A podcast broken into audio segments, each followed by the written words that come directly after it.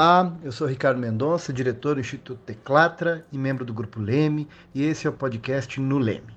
Estão conosco hoje a advogada Fernanda Jorge, sócia do escritório LBS, lá de Brasília, e o João Gabriel Pimentel Lopes, sócio do escritório Mauro Menezes e Advogados, que fala de Salvador, lá na Bahia. Gente, em tempos de coronavírus, nós do Instituto Declatra e do Grupo Leme prezamos pela segurança e saúde de todos. Por isso, como você pode perceber, nós estamos cada um em um canto do país, em nossas casas, com o uso da tecnologia, para conversar sobre a MP 927 e a opção desse governo pelos mais ricos em detrimento dos mais pobres.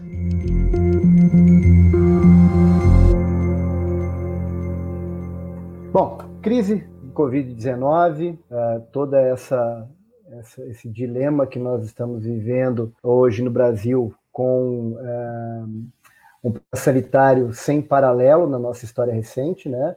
Não acho que, que exista sujeito vivo nesse planeta que saiba como lidar com uma crise desse tamanho. E, do outro lado, um governo absolutamente inepto e incapaz de responder a essa crise com é, decisões eficientes. Sem me estender muito, eu já vou começar perguntando para Fernanda o seguinte, Fernanda. E essa MP 927, ela garante emprego ou ela empobrece a classe trabalhadora? Olá, é um, um prazer estar aqui e participar dessa, desse bate-papo.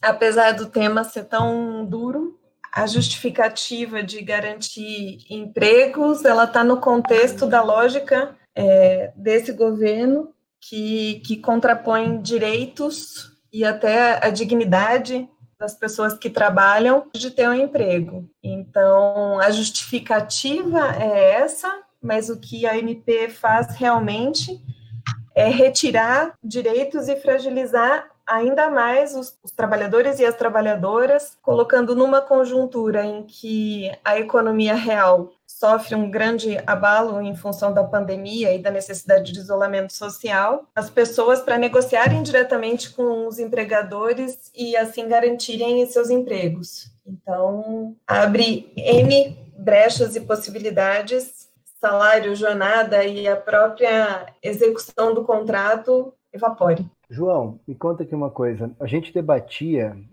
antes da gente começar o programa, sobre os efeitos econômicos que essa medida pode ter a curto, médio e longo prazo. Né? Conta um pouquinho a tua perspectiva sobre o que essas mudanças uh, que o governo propõe no mundo do trabalho podem gerar a curto prazo com a crise e a médio prazo no mercado de trabalho e para a economia como um todo. Como é que você enxerga isso? Olá, Ricardo. Olá, Fernanda. É um prazer estar aqui discutindo entre amigos um tema tão urgente, tão relevante. E essa sua pergunta, Ricardo, acho que ela traz um, alguns elementos centrais da discussão sobre as medidas que têm sido adotadas e estão sendo anunciadas já desde o início dessa crise né, do coronavírus. Nós, é, o que nós estamos vendo é uma situação é, de fatos absolutamente excepcionais.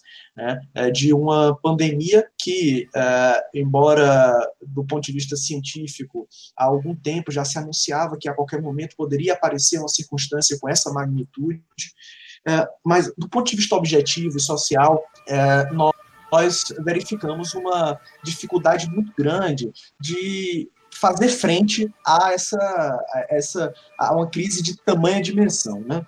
É, e o governo, desde o primeiro momento, vem dando indícios de quem é o primeiro alvo, é, de quem serão aqueles que serão primariamente punidos, penalizados por essa circunstância é, social absolutamente excepcional. do ponto de vista econômico, parece que, num curto prazo, os trabalhadores experimentarão já de imediato os efeitos dessa crise. Né? Falecerem os critérios, as determinações que estão na medida provisória 927, é, o que nós teremos é desemprego em massa, um aprofundamento do grau de desigualdade social no Brasil, que já era absurdamente elevado, né? é, e uma redistribuição de renda, é, a, só que no sentido absolutamente contrário àquilo que é preconizado pela nossa ordem constitucional é, de 88. É, então, a gente vê aí um fluxo de recursos que saem dos bolsos mais pobres, que já eram bolsos é, esvaziados pela informalidade, esvaziados, esvaziados pelos altos níveis de desemprego e desalento, é, e é, agora sobrecarregados ainda mais com os efeitos econômicos e financeiros dessa medida provisória e dessa, dessa crise, dessa pandemia, né, acentuados pela medida provisória.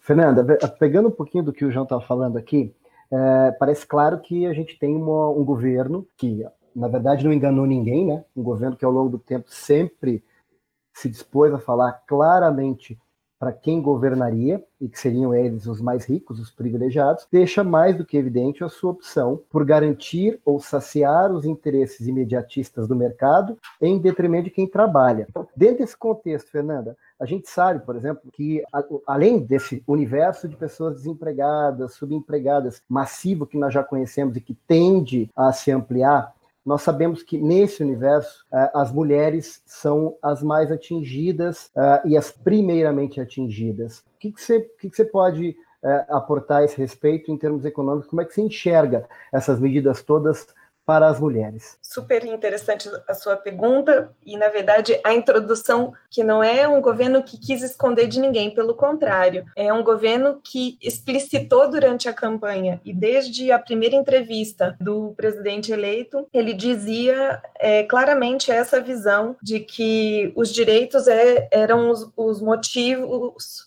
para o nível de desemprego que havia no país. Fato, na tua pergunta também eu, eu queria reforçar é, ausência da SMP de tratar da questão dos informais, dos autônomos, e se a gente dá uma olhada nas medidas que estão sendo adotadas mundo afora e do capitalismo, elas têm um olhar para proteger é, essas, esses grupos, né? E outra preocupação que a gente vê mundo afora é a preocupação de dar condições às pessoas para conciliarem as responsabilidades familiares com o trabalho, especialmente no momento em que o dever de cuidado está no auge né? Seja porque o principal grupo de risco é, desse vírus e que aí a taxa de mortalidade cresce são os idosos, com o fato de que, para conter a curva de contaminação do vírus, uma das primeiras medidas que foram adotadas pelos, pelas autoridades locais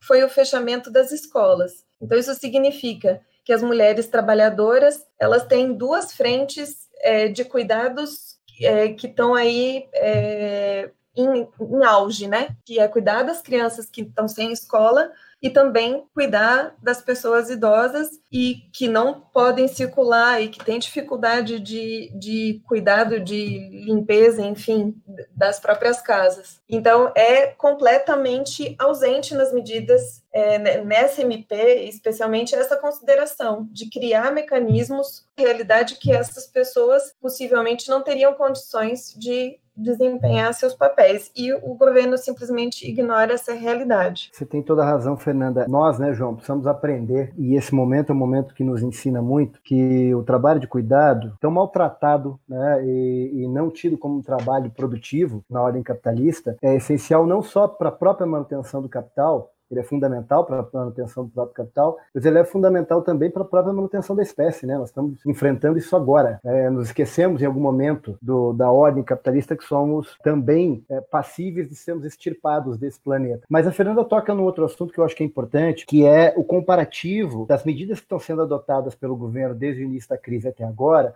com medidas que são adotadas por outros governos de outros países, especialmente países ocidentais que estão vivendo a crise mais agudamente ainda nesse momento que nós e que uh, podem nos ensinar saídas que me parecem que vão na contramão do que afirmam o governo Bolsonaro, Paulo Guedes e sua turma, Uh, e que são mais eficientes. Se você puder, João, começar e tratar um pouquinho desse tema, acho que vai ser interessante. Fernanda tem bastante a aportar a esse respeito também, acho que o debate vai fluir legal aí. Pois é, Ricardo. É, começando com, com o tema que, que Fernanda traz, é, eu acho que é imprescindível que se observe é, que numa crise como essa, é, se o Estado como um todo são incapazes de criar, gerar, reforçar redes de solidariedade, o que nós temos é simplesmente o reforço da sobrecarga é, mental e física daqueles grupos que historicamente são vulnerabilizados ou que ocupam posições que são escanteadas, marginalizadas do ponto de vista é, da hegemonia econômica. Né? É um trabalho que é, não é incluído nas estatísticas é,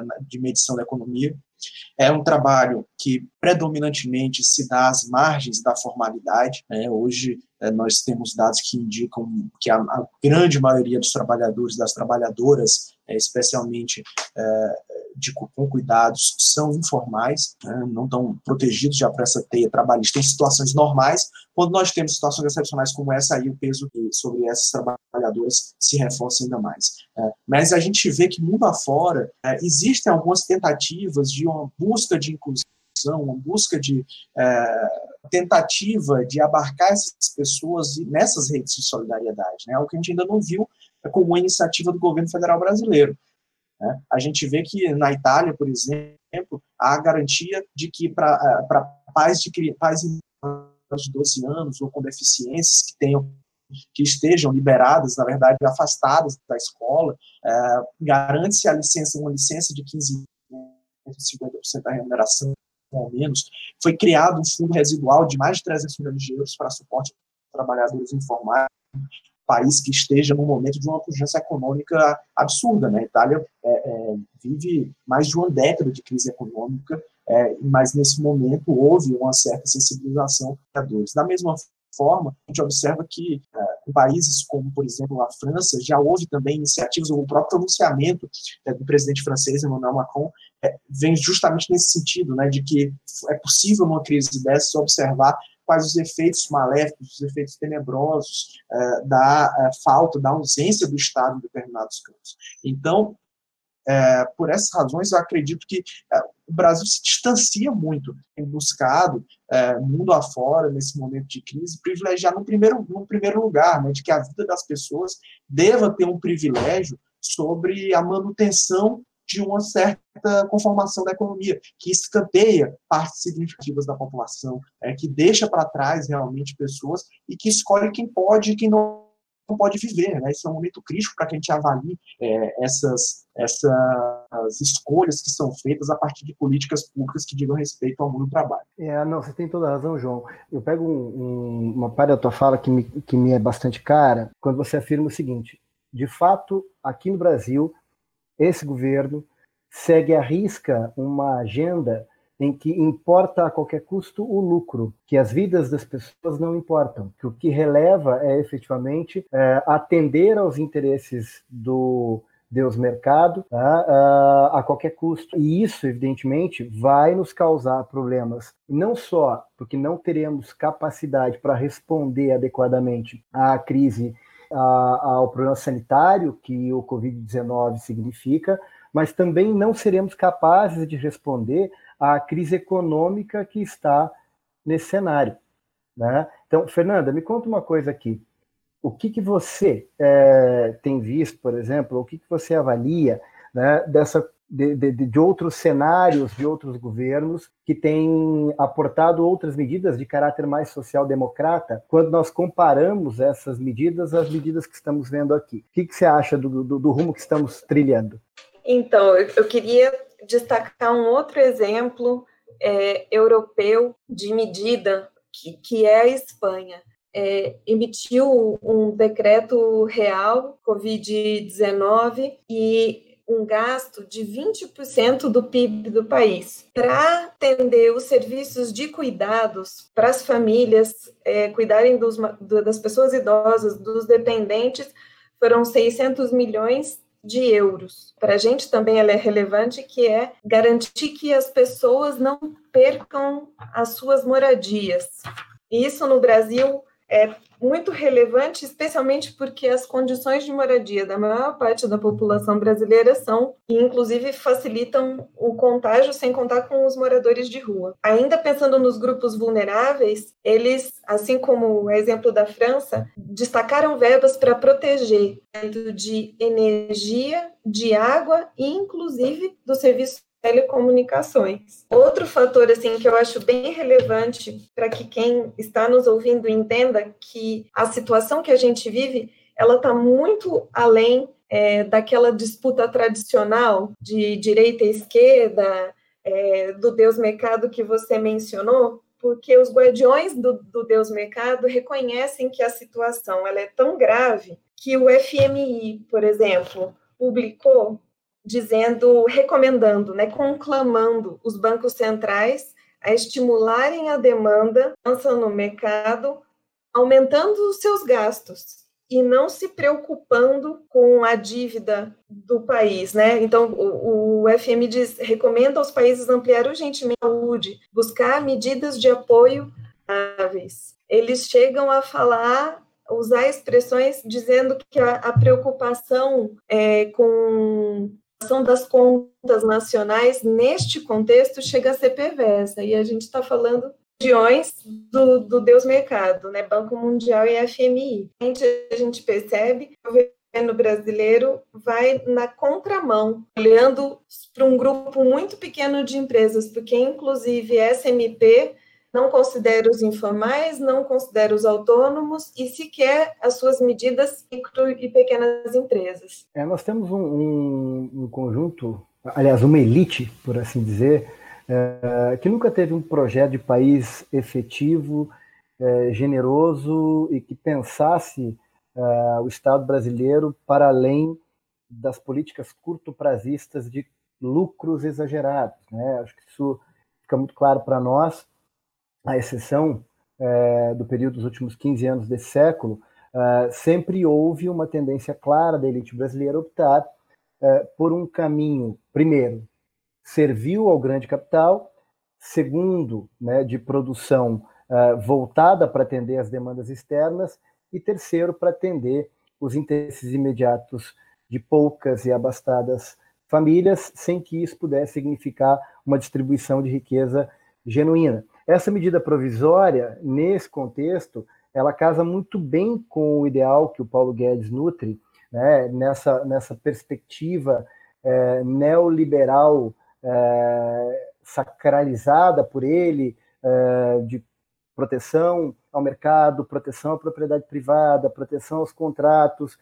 é, e de criação, vejam, de um Estado forte a favor desse mercado, porque é isso que ele está fazendo, essa medida provisória, ela cai bem, ela, ela vai assim a reboque dessa, dessa lógica. Mas, por outro lado, ela traz com, consigo é, um processo de degradação ambiental e salarial é, sem precedentes. Né? Ela vai aprofundando a crise do trabalho que vem desde 2016 e que, nesse momento, deveria dar espaço às saídas neoliberais, é, perdão, às saídas social-democratas, as neoliberais não, né, gente, por favor, as social-democratas que você referiu e que o João também é, fez alusão. Uh, mas uh, voltando um pouco para a medida provisória e trazendo o papo para vocês outra vez, teve uma grande polêmica, teve um ponto muito polêmico dela, que foi o tal do artigo 18, né? E que todo mundo quer saber o que dizia o tal do artigo 18 da MP e por que o Bolsonaro adotou a sua estratégia já muito usada de ir e vir, né? De ir e refluir na edição dela. João, me conta um pouquinho o que, que diz o artigo 18 aí da MP 927 o que dizia, né?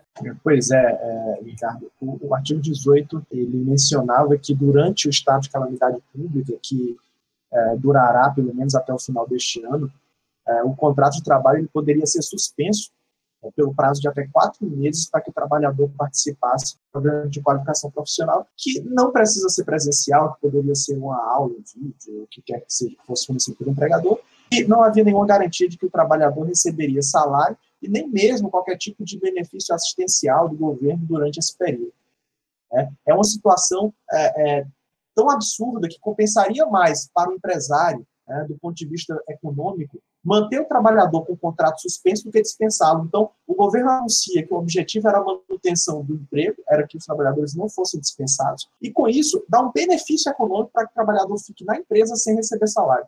É, isso é, é, algo que tão estapafúrdio chega a, a, dar vergonha em qualquer um que conheça minimamente os princípios, os ditames de qualquer tipo de regulamentação trabalhista. Né?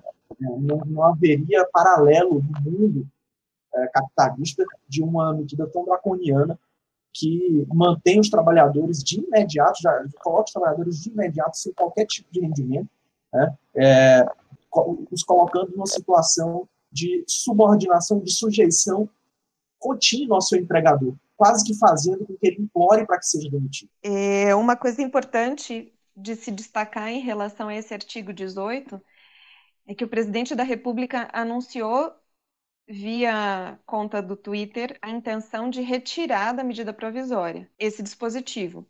Só que a medida provisória, uma vez que ela é publicada, ela passa imediatamente a produzir efeitos. Então, esse artigo 18 está valendo.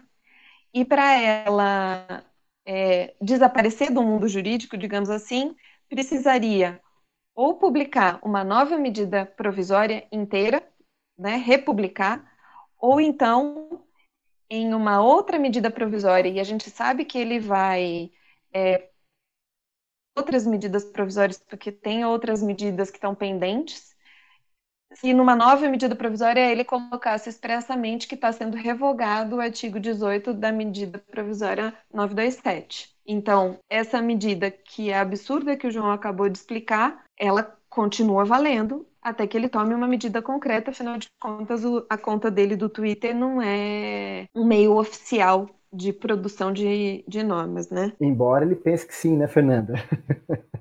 Mas vamos é. lá.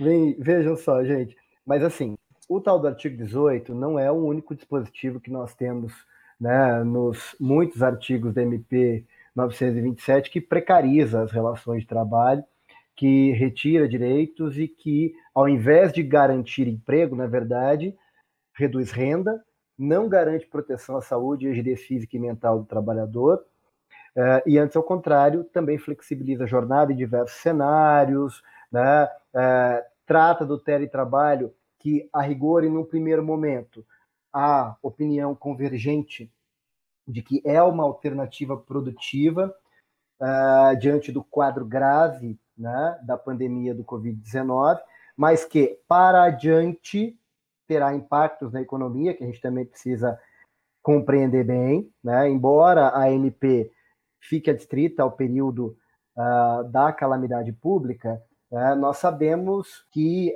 as relações sociais elas se estabelecem e se normalizam nas vidas das pessoas e terão efeitos normativos também, não é? Então, João, para a gente continuar esse papo, o que mais que nós temos que se destaca aí que, hum, ao invés de garantir emprego, renda e proteção ao seu trabalhador, você vê como algo que causa prejuízo aos contratos de trabalho daqueles 33 milhões de empregados que ainda têm hoje no governo Bolsonaro o privilégio de ter carteira assinada uh, e que impactará ou que impactarão as medidas uh, nas rendas dessas pessoas? Olha, é, eu vou começar com o tema que você mesmo traz, né, Ricardo, que é a questão do teletrabalho. É, é, há outros que certamente a gente vai discutir aqui ainda, mas o, o teletrabalho é, é, importante destacar, acho que você trouxe um ponto central.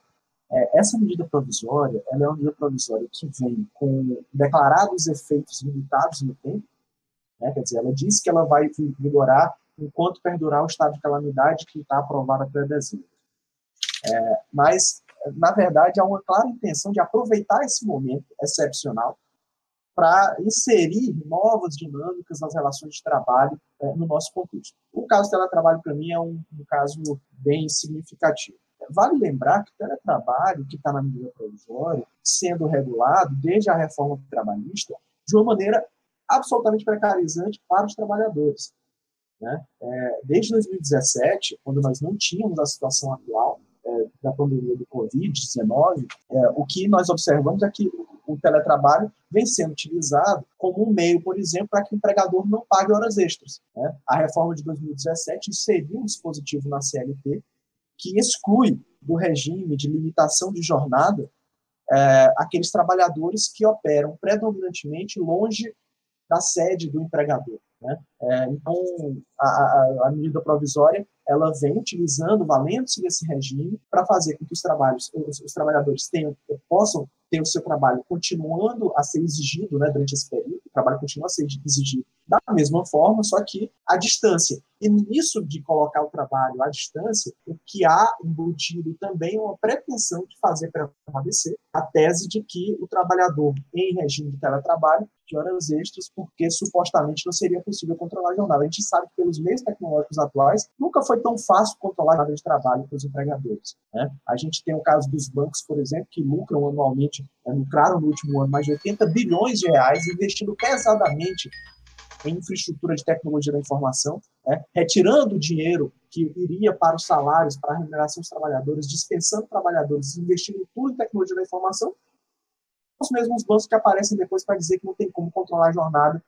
Né? É, isso é uma, uma história para boi dormir, e que a gente vê que a medida provisória vai criando um laboratório, é um ensaio, na verdade, daquilo que pode vir depois dela, depois que passarmos esse período de exceção.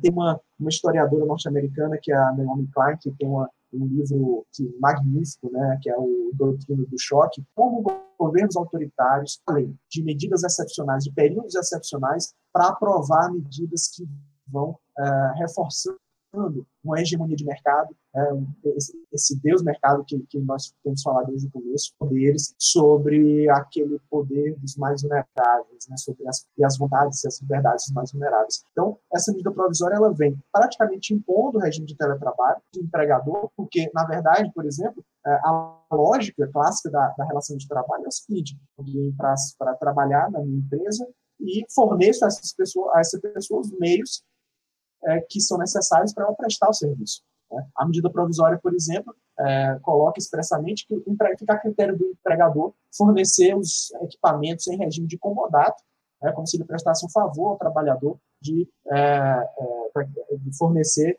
os, a internet, o computador, os equipamentos que são necessários para o exercício do trabalho à distância. Né? A impossibilidade, é, o trabalhador fica, é, deve se virar, deve buscar as formas para exercício. Atender ela... essa demanda, né, João? Atender essa demanda. Fernanda, então... é, eu acho que fica muito claro, né? Essa opção, né, de criar uma narrativa de que em verdade é o capital quem produz riqueza, de perverter a lógica de que é o tempo de vida das pessoas é, dedicado à criação de riqueza e apropriado pelos donos do capital adiante é, é, para poder justificar essas essas maldades como supostas benesses que o João faz referência, né, ela também fica evidente em outros artigos é, que tratam exatamente do tempo de vida das pessoas na Terra. A gente vê, por exemplo, é, o capítulo que trata do banco de horas, né, com o elastecimento aí da possibilidade de compensação até 18 meses, a extensão da jornada de 12 por 36 com a possibilidade de o sujeito fazer hora extra sem que isso desnature o regime. Fernando, explica para a gente um pouquinho por que, que o banco de horas não deveria ter essa característica absurda de permitir compensação tão tardia e tão pouco a gente poderia admitir que um trabalhador dedicasse mais de 12 horas da sua vida ao trabalho, é, embora, claro, nós saibamos que nesse instante a jornada de 12 por 36, que é tão comum na saúde, né, acaba é, se excepcionalizando em razão da crise, mas pode sim normalizar um padrão futuro que pode precarizar o que já é demasiadamente precário para quem vive da sua força de trabalho.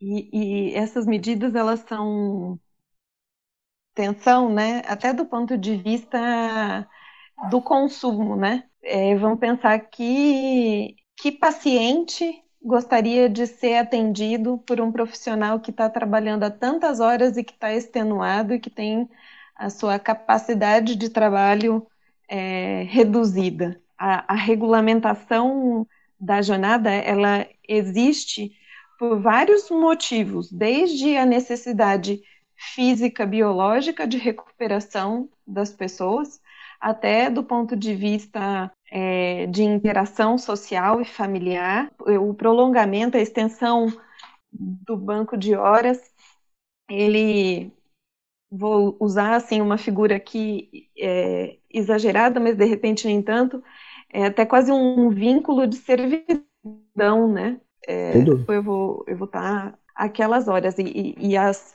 a, as medidas, a medida também de antecipação dos feriados e tal, é, isso vincula e, e prende o trabalhador de uma maneira desumana, não é, não é à toa de que na nossa Constituição é, a dignidade do trabalho é um dos princípios fundamentais. E por falar em dignidade, né, Fernanda, a gente também é, precisa lembrar que, por exemplo, além dessa do elastecimento indevido da jornada de trabalho, é, sem é, a, a, devida contraprestação, além do impacto que isso gera na saúde e na vida das pessoas, se soma né, a, a essa clara poluição ambiental que essas regras inserem, a possibilidade que a, que a medida provisória garante aos empregadores de, por exemplo, suspensão das exigências administrativas em segurança e saúde no trabalho.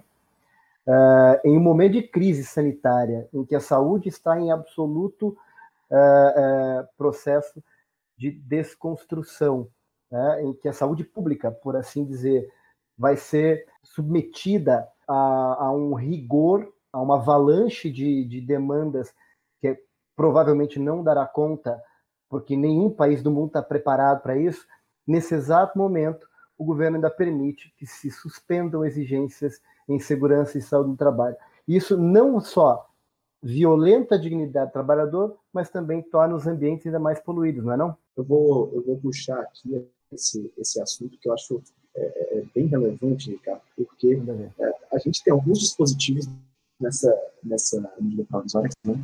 É, esse é um deles. É, por exemplo, como a gente pensa que o exame, se o exame ocupacional mais recente tenha sido seis meses, a gente está vivendo a é. epidemia da, da Covid-19, né? e uh, a gente fica sem saber se o trabalhador, inclusive, não pode ter contraído essa, essa enfermidade nas vésperas da sua dispensa. É, o trabalhador fica sem saber se, ao ser dispensado do trabalho, tipo de lesão que poderia, inclusive, gerar o direito à reparação civil, até à estabilidade no trabalho. A provisória que opera em vários sentidos é, para aumentar essa instabilidade essa insegurança no local de trabalho. A gente é, analisa da fiscalização, praticamente uma interdição do trabalho dos auditores fiscais, que somente poderiam intervir em caso é, de gravíssimo, iminente risco. Né? Então, nós temos uma circunstância de que por um ano vai se fazer o que as empresas quiserem em matéria de saúde e segurança e sequer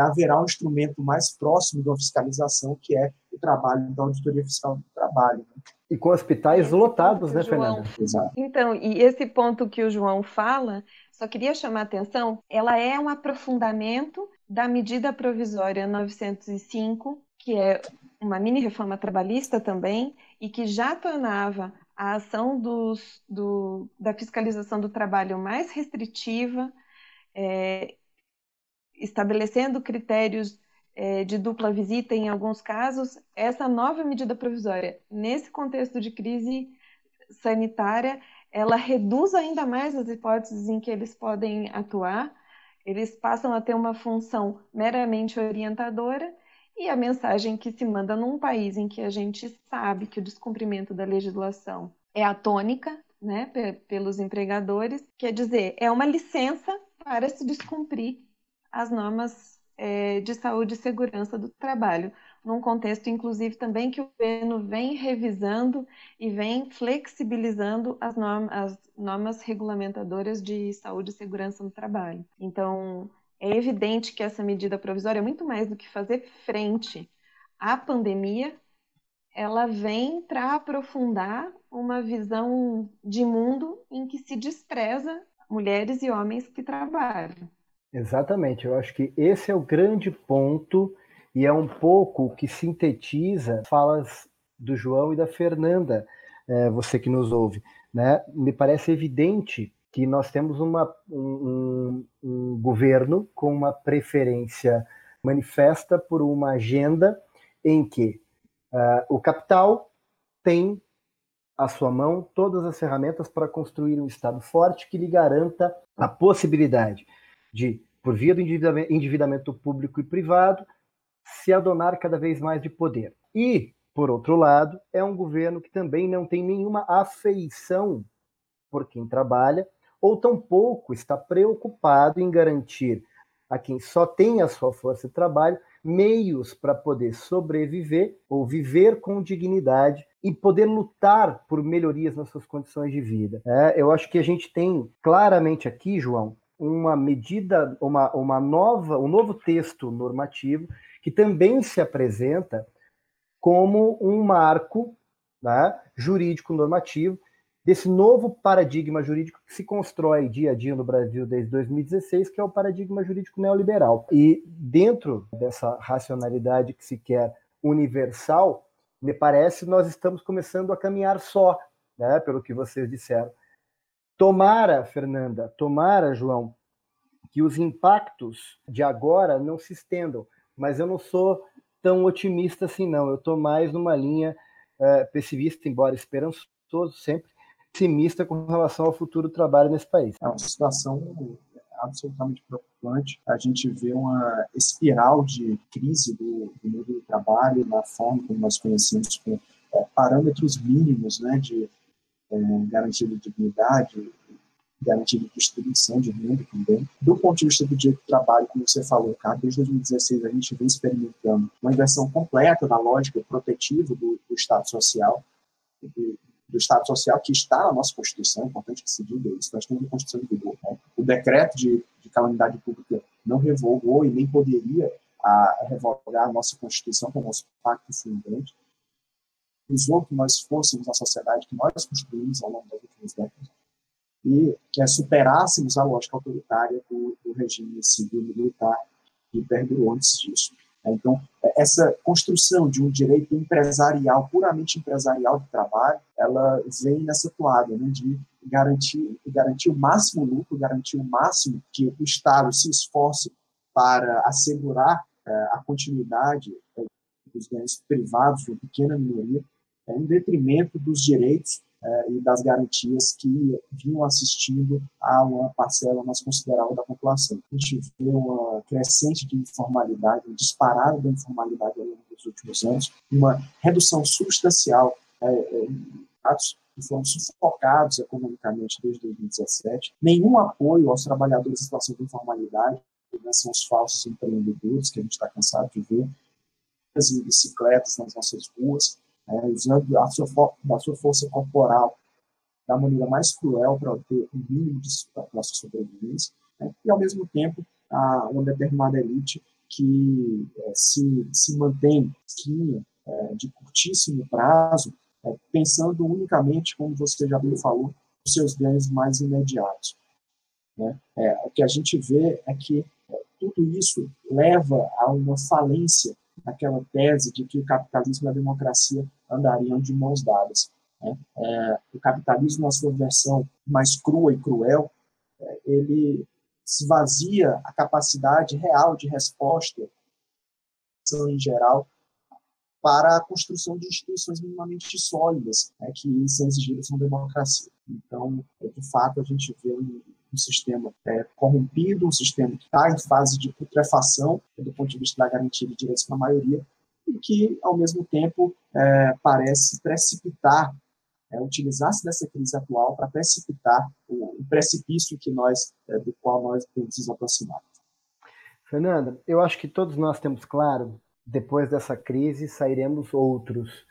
Uh, e que esse país também sairá outro. Eu queria que você fizesse uh, para nós, ou apresentasse considerações finais a respeito desse nosso bate-papo, e o que, que você enxerga, em termos comparativos, que a gente poderia fazer uh, para mudar essa realidade, para reduzir os impactos dessa crise no mundo do trabalho brasileiro. Muito obrigado por ter você conosco.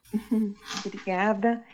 É, o que eu acho mais interessante, ainda que seja um pavor lidar com um vírus que ninguém conhece como funciona direito, que não temos vacina, nenhum protocolo médico para enfrentamento dele, mas o que eu acho que essa crise é, traz de novo e de oportunidade é porque a, a maneira de enfrentamento dele, que a mais eficiente é o isolamento social, ela afetou diretamente o, o setor produtivo real, né? É diferente da crise de 2008, que foi uma crise financeira e a solução rápida foi dar dinheiro para os bancos para que esse sistema continuasse, embora desde essa época já estava evidente a falência uma, e, e, esse sistema que não gosta de seres humanos.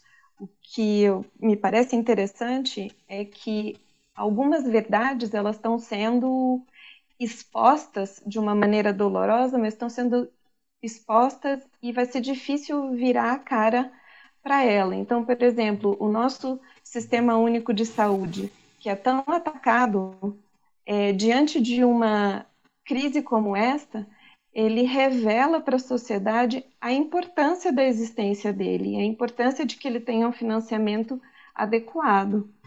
É, da mesma maneira,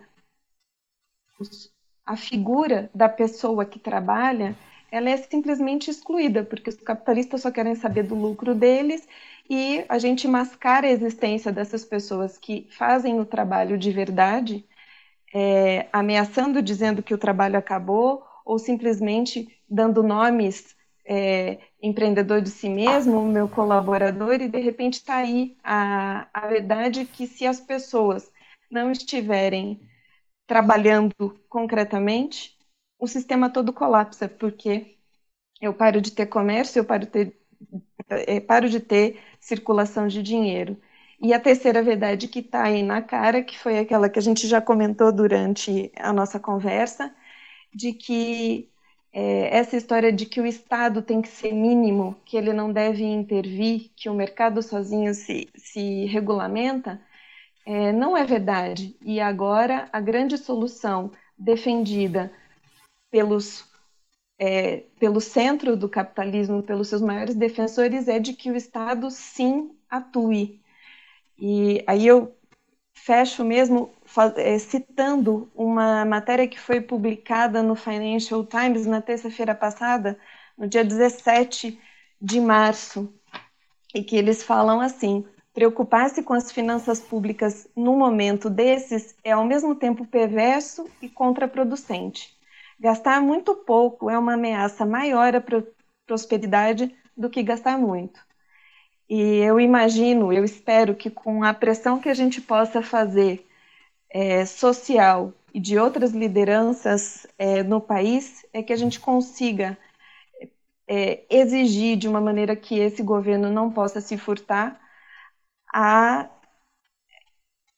gastar o dinheiro público para garantir que as pessoas tenham comida e tenham condições de viver enquanto nós estamos nesse período de calamidade, mas que esse dinheiro sirva também para quando a gente sair, a economia volte a funcionar e que todos esses elementos que estão aí escancarados para quem quiser ver sirvam para a gente construir um sistema diferente, né? Um, um sistema, não esse sistema suicida que é o capitalismo que a gente tem vivido e que esse governo tem defendido com unhas.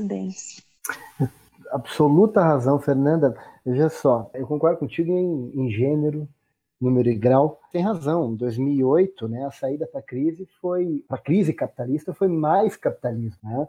Eles sempre nos enganaram com essa história de Estado mínimo, quando em verdade o Andrew Gamble já dizia lá na década de 70 que eles sempre quiseram um Estado forte a favor do mercado. Essa frase é muito é, é, marcante na, na, na, minha vida, porque efetivamente é o que eles sempre construíram: um Estado que proteja, como disse, a propriedade privada, o contrato e que garanta para aqueles que não se amoldam o direito penal. Quer dizer, você tem a sanção para aquele que não anda conforme ou que não dança conforme a música. Mas é mais uma vez, Fernando, eu te agradeço imensamente pela participação. João, mais uma vez te agradeço e, por favor, meu amigo, nos conte alguma palavra de ânimo e força para que a gente siga, siga caminhando na construção de uma coisa melhor do que a CMP 927 aí.